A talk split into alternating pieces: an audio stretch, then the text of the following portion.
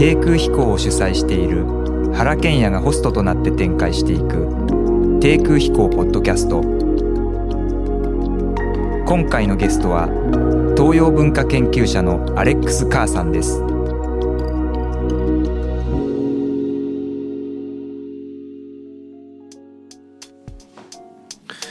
えー、それでは今回の低空飛行ポッドキャストのゲストは、えー、アレックス・カーさん、えーまあ、米国のメリーランド生まれでお父さんの仕事の関係であの横浜の米海軍基地でお過ごしになってその後は、まあ、1974年にエール大学の日本学部を卒業されてその間1972年から73年に、まあ、慶応大学で日本学を、専攻されて、大学を卒業された後には、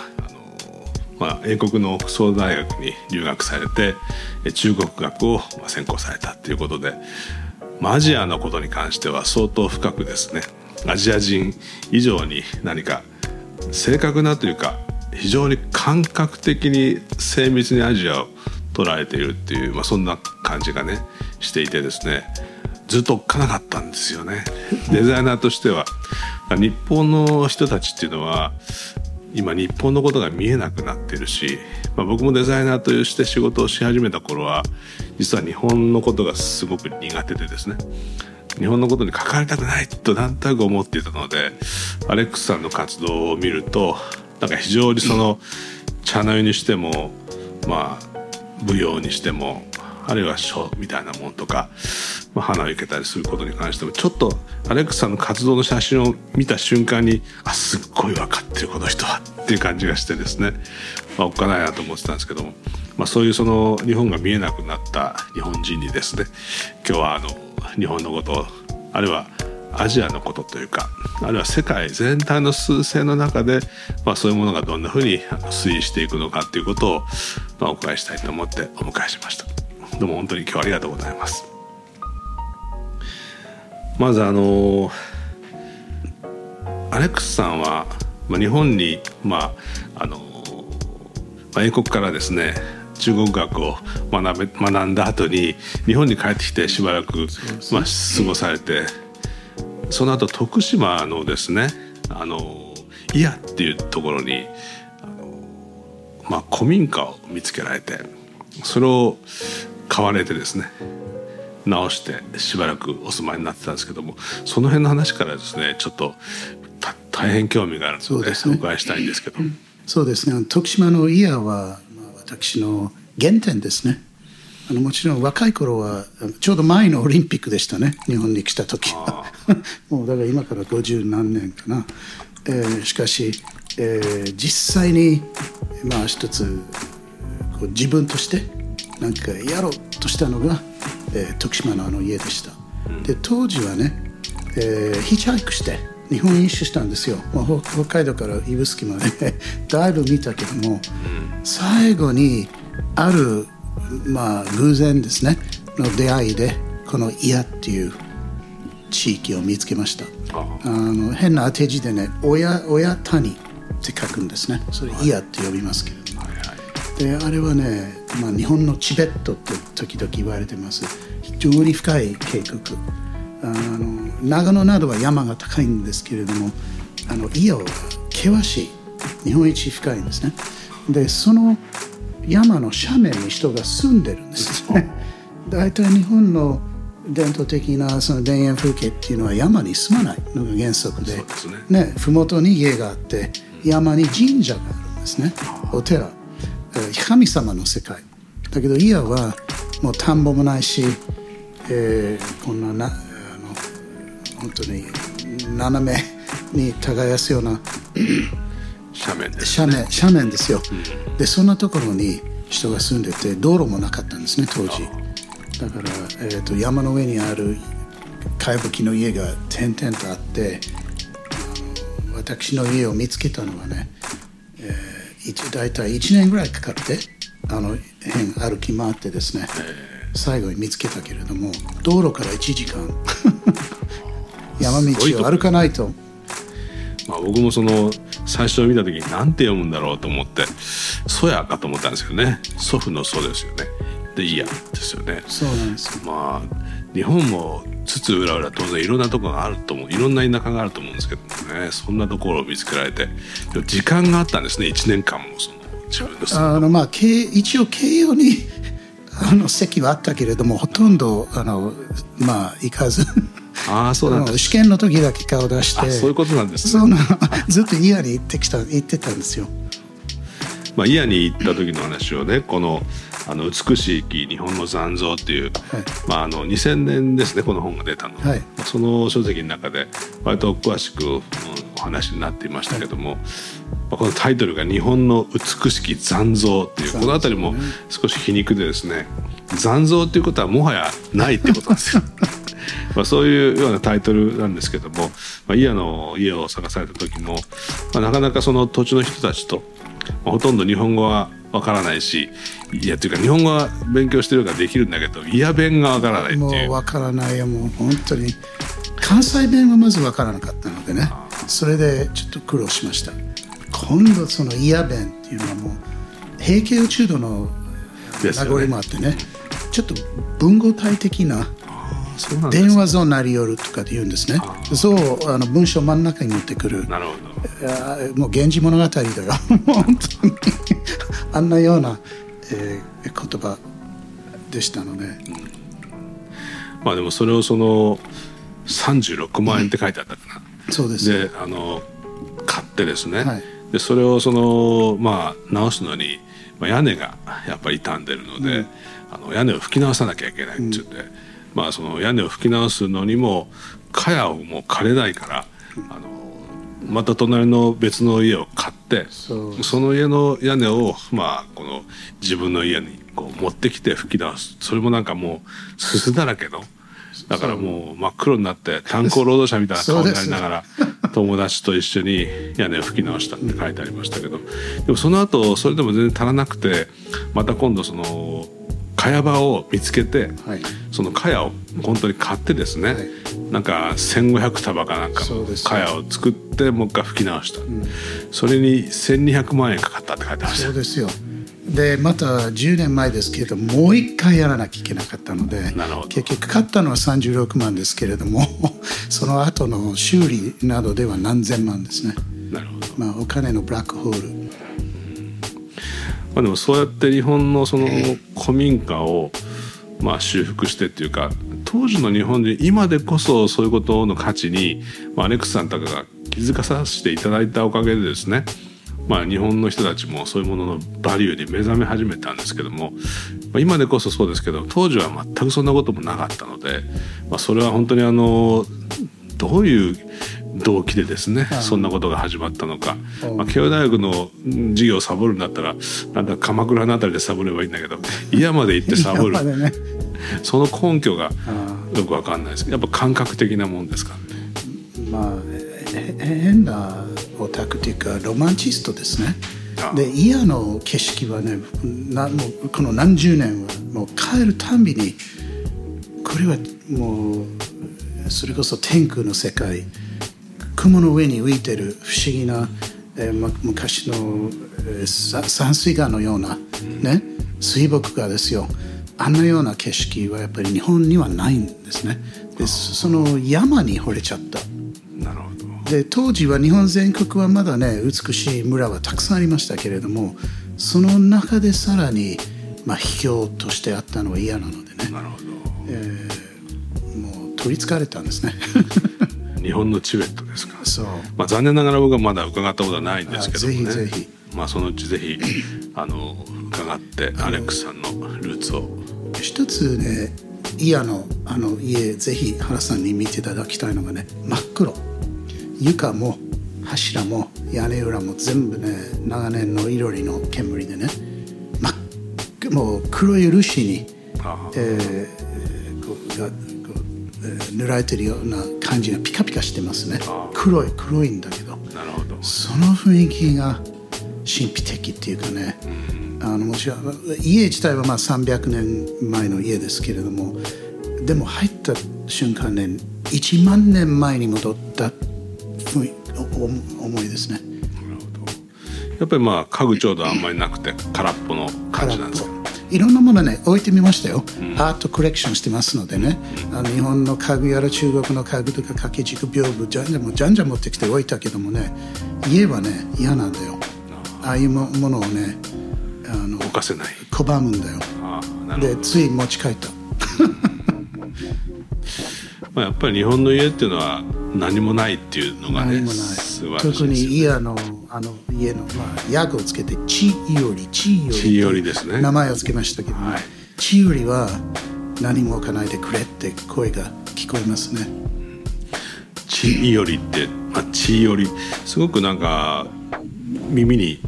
不思議なサウンドですよね 血よりっていうのは。で血っていう文字がこれはあの竹の笛っていう意味なんですよね。そうそうなんですよ全然僕らは聞いたことがないし字を見てもパッとわからないんだけども難しい字だなと思って。だけどその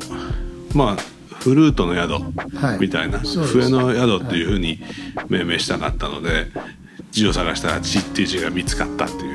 古い漢和辞典からプロッと出てきた字で誰も読めなくて失敗しましたね。でもなんか響きが素晴らしいですね。あのね周りの子供たちに好かれるような名前にしたかったんですね、あえーまだいっぱいいましたのでねあなるほど。まあでもそういうその日本日本のチベットのようなね、まあ日本というのは国土の大半が山ですから、まあそういうそのまあ火山島みたいなところでもう本当に大半が森林なんですよね。まあそういう場所なんだけれども、まあ最初のこの犬と鬼っていうね。72年出された本に、まあ、最初の頃に最初の冒頭のあたりからずっと耳が痛いんですけども、まあ、日本は、まあ、本当にそのなんていうか狂った機械のように、まあ、日本列島をあのまあさ切り裂いなんでいたっていうかまあある意味はコンクリートで固めて、まあ、めちゃくちゃな国土にしてしまったっていう話をされてましたね。まあ確かにまあその辺のことはその通りだと思うんですけども少しまあアレックスさんの口からですねどんなふうにそのコンクリート固めの日本が見えていたのかっていう話もちょっとしていただきたいですね。まあもっと前の時代に遡って子供の時期のあの横浜とか三浦半島とかですね、えーいろんな思い出がありましてで今度イヤに入ったのは70年代でもう見る見るうちにえー川がコンクリート張りになったりえー山がまあ、護岸工事やらなんやら、えーじゃんじゃんそれが進められて疑問を持ち始めたんですね。あの日本は地震が多いとかねあいや土壌の侵食があるから仕方ないとかいろんなこと言われるんですけどもたそうなのかなと思ってまあいろいろ調べた上、えー結局そういうものは少しはあるけれども9割近くはあ予算を使うための、えーまあ、役所の仕事なんですね。で非常に破壊的。でそれは残念ながら進行中です。まだ昔の話じゃないのでね、えーただしですね、えーそういうことをずっと言い,、まあ、言い続けてまいりましたけれどもあのそんなこと言うばっかりでは進まないので最近はね、えーどっちかというと奇跡的に残ったところ。そう。これがまだ綺麗なこんな形としてこういうものがあるんだよっていうところにちょっとフォーカスを当ててあこの本ですね、えー これを原さんに差し上げようと思った本です、あの 2, 2ヶ月前に出出たばかりの「日本巡礼」はい。でここに、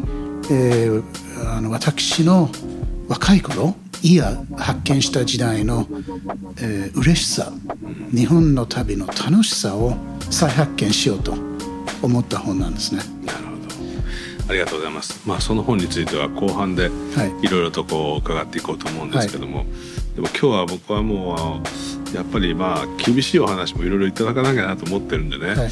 あのまあアレックスさんがおっしゃってるそのまあ日本だけが間違ったわけじゃなくて、まあ、1950年代は世界中が間違ってた。と。やっぱりまあ近代っていうものがやっぱりテクノロジーを使って、まあ、自然をこう、まあ、制圧していくっていうか、まあ、そういう方向に世界中が動いたんだけれども、まあ、60年代以降徐々に世界が気が付いてきて、まあ、そうじゃないとむしろそのダムを作るんじゃなくて、ダムは壊さなきゃいけないんだっていう方向に世界が動いた数勢があるにもかかわらず日本はまあ、官僚体制っていうか国家体制が、まあ、高度成長の、まあ、イケイケのね、まあ、仕組みの中に取り込まれてしまっていて、まあ、そこからほとんどその世界の趨勢に耳を傾けることがなくて、まあ、本来自分たちの非常に高度な資源であるはずの国土を、まあ、災んできたっていう事実があってそれがまだ止まってないっていうのはね結構強烈なことだと思うんですよね。だからまあそういうあのなんか話もですねまずは伺わなきゃいけないですよ。もう我々本当にその地方っていうか地方じゃなくてもちょっと一歩郊外に出ると山のその肌がですね非常に幾何学的なコンクリートのブロックにきれいに覆われて、あのしまってる状況を見る、まあ綺麗にっていうかそれはそれなりの工夫にでもってですね、テクノロジーを駆使して山肌をコンクリートにしてってるんですけども、ああいうことを本当にまだまだ続けてますよね。僕2つの原因があると思うんですけどね。あの1つは日本の官僚組織。えー、もうこれはね、えーと、自然環境だとか公共工事ばっかりじゃないんですね。大学の制度から病院の制度から何何もかもほぼそうだね。1970年ぐらいで時計が止まったんですよ。でそれは建築基準法もきっと原さんよくご存知だと思いますけれどもあんなのは時代遅れ、ね。えー、だけども永遠に変えられない止められないっていうシステムはいっぱいあります。でその中で特に公共工事は過疎してる、えー、そういう社会的地盤が弱くなってきた地域を支えるための資金を、まあ、注ぐのが目的なんだけどもその意味で僕はね公共工事あの、えー、好きなんですよ。私の古民家の仕事ほとんど公共工事だし、下請けあの業者ですよ。けれども中身ですね。あの永遠に護岸工事永遠にコンクリート塊いらない道路いらない林道いらない橋えそういうものを永遠に作らなきゃいけないけどそういうのを切り替えてですねそれこそ古民家再生だったりえダムダム撤去などはね素晴らしいゼネコンにとっていい美味しい仕事なんですね。あとは、電線埋設やら、えー、結構ね公共工事の健全的な使い方はあるのにシステムとしてはもうコンクリート。道路。それが一つですね。あともう一つは意識。えー、海外でああいうものが変わったのは意識が変わってポストモダンっていうのかな、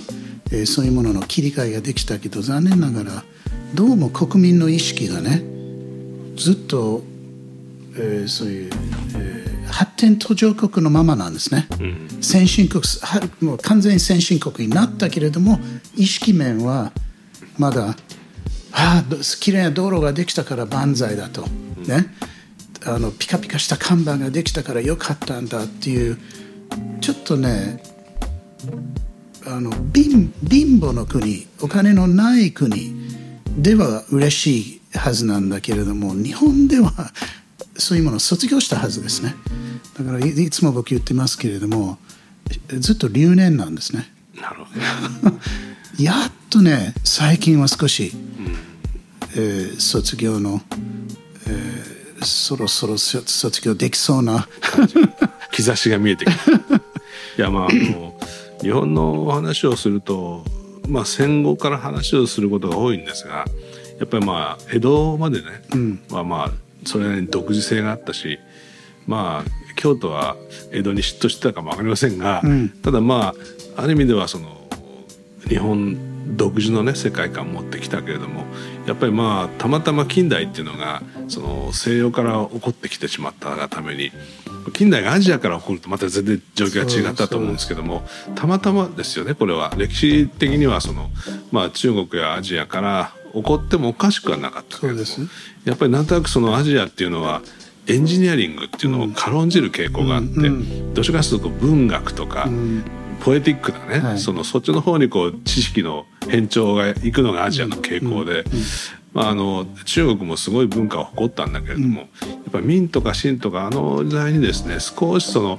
まあ、人文的な方向にその知識が変調して建築とかエンジニアリングは職人の仕事だということでちょっと蔑まれたところがあって、まあ、そのわずかな時間の隙をついて西洋がやっぱりまああの天文学とかエンジニアリングにまあ特化していってそれがまあずっと新しい近代を作ってきて、まあ、もちろんその市民社会の台頭と一緒になってわっとまあモダニズムっていうのが出てきたってそのそのやっぱ衝撃っていうのはアジアの国にとってはものすごく大きなことででそのまあ日本にとってはずっとそのまあなんていうか兄貴分だった中国があのまあ変戦争でひどい目に遭うのを見てですね、はい、まあ、これはちょっとこのままじゃまずいっていうふうにさすがに江戸幕府の人たちも、つまり江戸幕府っていうのも日本の中枢にいた人たちがそのまあ幕府だろうと、まあ、政府だろうといいんですけども日本をコントロールしていく方法としては、まあ、この旧態依然とした方じゃまずいっていうことを、まあ、痛切に感じて、まあ、強烈に舵を切ったわけですよ。それはもう本当にそのなんていうか国をまあ滅ぼすぐらいの勢いであの西洋化っていうことに舵を切ったのでそれはもう巨大隕石の落下と同じぐらいですね。日本の文化がもう強烈な混沌に陥ってしまった。だからまあ日本の人たちがまあアレックスさんがまあ近代じゃなくてなんとなく原住民みたいな感覚で新しいツルツルの建材とかね、うん、そのまあ風情のないなんか新しいコンクリートブロックみたいなものを崇めるのは、うん、まあ、そういう一つのこの日本文化の負った傷の大きさっていうかねそうね。そういうものがやっぱりまだ影響してるんだと思うんですね。その通りだと思います、うん、だからまあ本来そのあなたの文化は素晴らしいというふうにまあ外から来る人に言われてもまあ一回自分たちがこの恥ずかしいって思ってしまったものを、うん、もう一回その持ち出してそれをこう磨き直すねやっぱりもうちょっと時間が必要なんじゃないかなと僕は思うんですけどね。でも最近少しねあのそういうものを、えー、好むようなえー、傾向が見えてると思いますね。あのという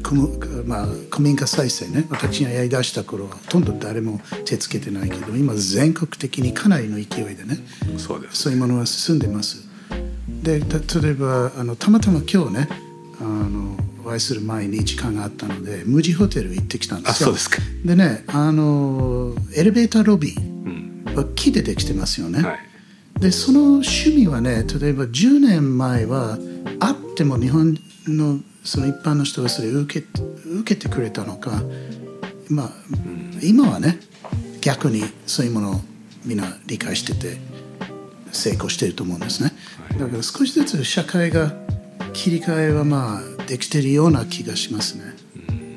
まあ遅まきながらですね。だけどまあ僕はその DNA の中にっていうか自分たちの血の中には、うん、あのそういうものに対するそういうものをハンドリングする能力っていうのは何がしかまだ残っていて、うん、だから一回その滅びてなくなったようなものもまあ作り直していくことはまだかかもしれないというふうにも思うんですね。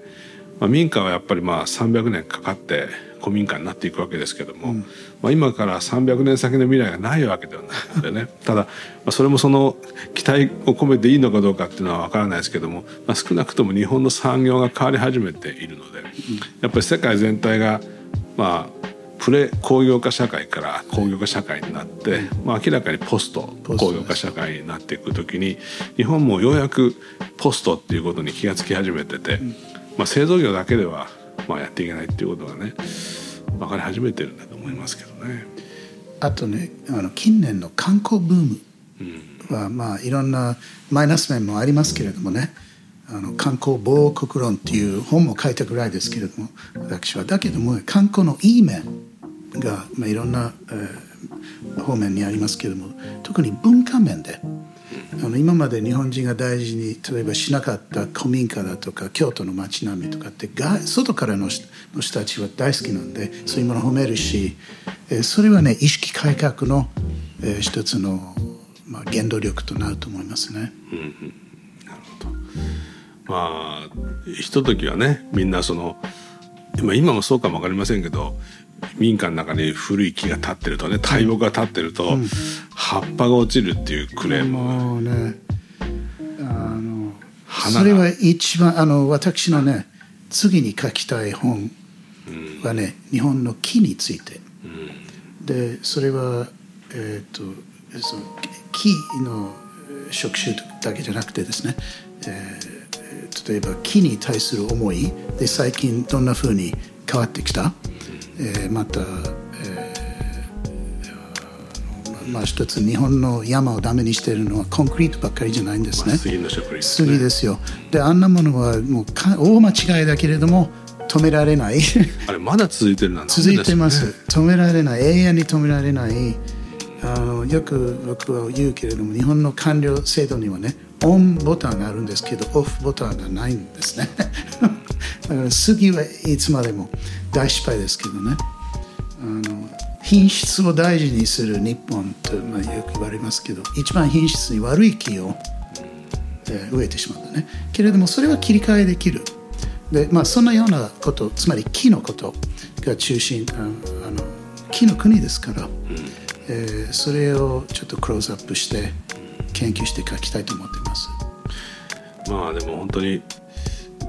葉が落ちるっつって枝を切りなさいって言ってね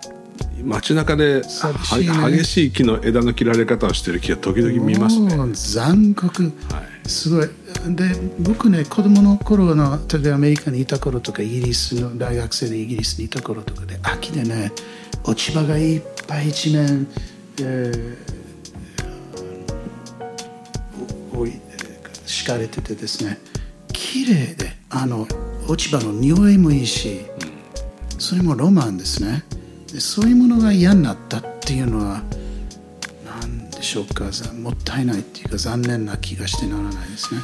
だからまあ一回その近代を履き違えてなんか割とツルツルの現代が好きになってきた国民性はねやっぱりあの花びらが落ちるので隣の桜の木を切ってくれっていう そういう花びらも。はい花びらも嫌なんですよ。で、まあ、アレックスさんもおかげになったけど鎮守の森がやっぱり日日が陰るとお日さんがお日さんが当たらないからこう鎮守の森をなくしてくれとか、あるいはそのカエルの音がカエルの声がうるさいから。嫌だって言うんだよね。カエルを撲滅してほしいとか、そういう、特に亀岡の私住んでるのは京都の隣町の亀岡ですけれども、ちょうどね6月ぐらいになるとカエルの音が周りにまあ田んぼから聞こえてきてもう綺麗で綺麗で好きで好きで。アメリカなんかどうなんですか？メリーランドはどうでした？いやあのアメリカは結構、えー例えばニューヨークなどはこの数十年、まあ、約半年間、えー半世紀間、えー、す膨大な量の木を植えたんですね。あですから今ニューヨーク行けば、えー町あの都心もう町の中は木お太い結構太い木がいっぱい並んでますね。でああいうのは落ち葉はもちろん落ちてくるけれども、えーそういう、えー機械みたいなものでバーッとそれを、えーなんかすきすきまあ、吸い取って、えー来るトラックみたいなもので掃除するんですね市がえ道をですから別に苦労はしてないしでも綺麗ですよですよね。まあやっぱりあの大きな木に寄せる思いってありますよね。やっぱりこう自分家の木じゃなくても、なんといつも通り過ぎながらなんとなくその木になんか気持ちを寄せたりすることはありますよね。だからそういうものがなんかこうだからなんかそのまあ311のまあ日本は災害に遭うわけですよ。もう 本当にこうだからその災害を食い止めるためにまあ、サイエンスを駆使して、あるいはテクニックを駆使していろんなことをすると、今でももうゲリラ豪雨気候変動でものすごい雨が降って、まあ、川が氾濫するので、まあ、川をどどうやったら氾濫させないように土塁を作っていくか防堤防を作っていくか、311も、まあ、あのあんな津波が来たわけで、まあ、1,000年に一度の津波なんだけれども、まあ、こういうことを言うと、まあ、どんなことを思われるか方いらっしゃるか分かりませんけれどもその防潮堤を420数キロ作ってしまったわけですよね。それも何兆円かかけて。であれば地元の人たちは必ずしもそれをよやってほしかったわけではないんですね、まあ、地域地域ですけれども。あのあれはねいろんな対応の、仕方があると思うんでね。ちょっともうちょっとその町とか村を内陸に作り直すとか、ね、いろんなことができたけれどももうとにかくねコンクリートっていう もうパラダイムがもう本当に、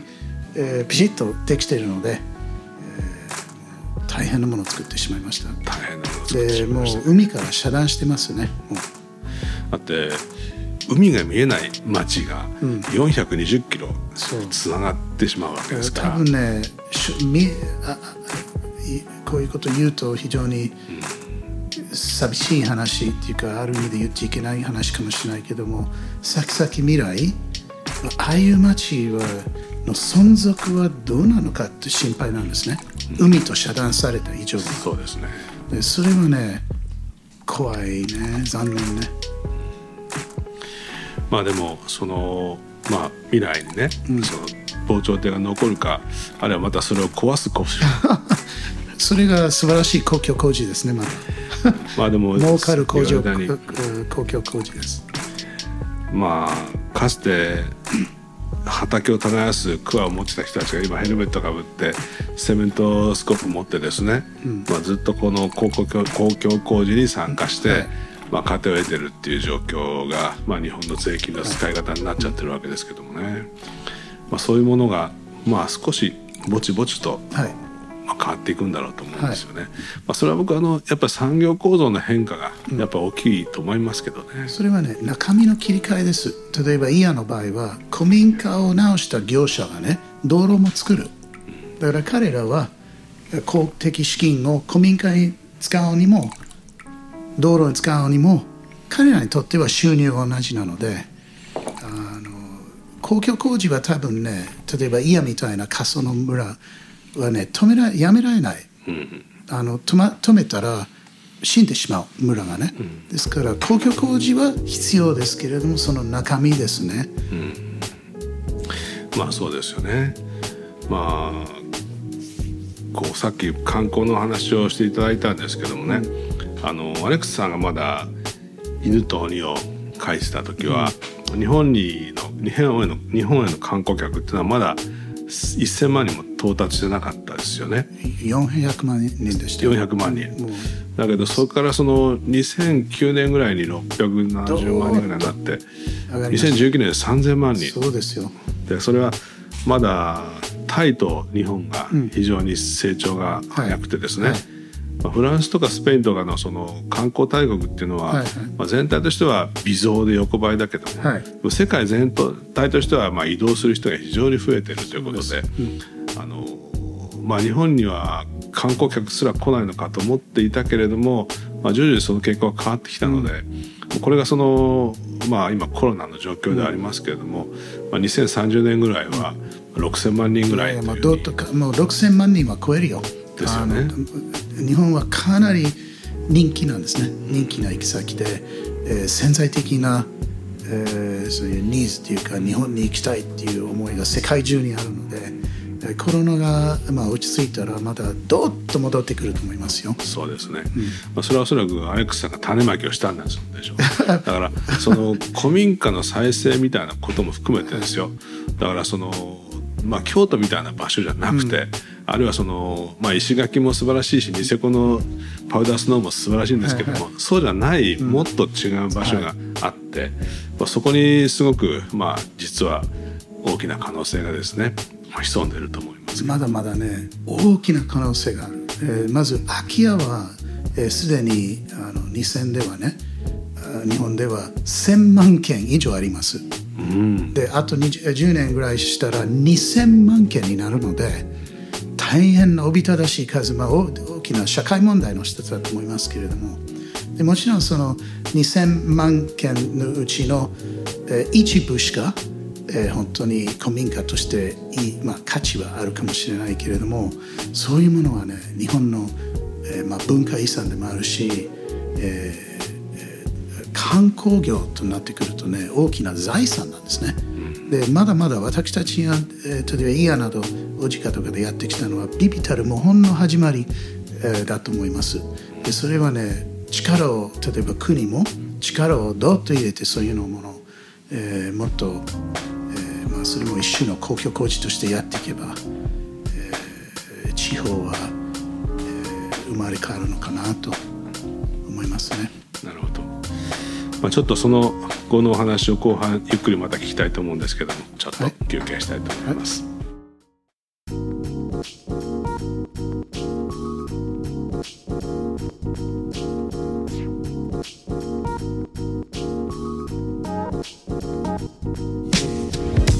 低空飛行ポッドキャスト前半はいかがだったでしょうか？後半では小値賀島での古民家再生の話を皮切りに日本のラグジュアリーとは何かアレックスさんの視点を伺いました。ぜひお聞きください。